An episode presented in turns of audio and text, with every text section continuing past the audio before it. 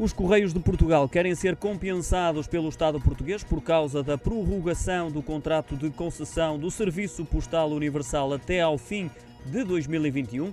O contrato terminava no dia 31 de dezembro de 2020, mas o governo decidiu unilateralmente prolongar a concessão do serviço público devido ao contexto pandémico. Uma decisão confirmada hoje em conferência telefónica com os analistas de mercado que acompanham a empresa pelo presidente executivo dos CTT, João Bento, que explicou ainda que o que está em causa é um ressarcimento pelos impactos eh, da pandemia na prestação e cumprimento do Serviço Postal Universal, a área de negócio mais afetada pelo contexto pandémico. Contudo, João Bento não referiu qual o valor requerido, nem especificou se a compensação passará por uma transferência direta de verbas para o operador postal ou pelo aumento dos preços. O novo contrato de concessão do Serviço Postal Universal deve ficar fechado até ao final do ano.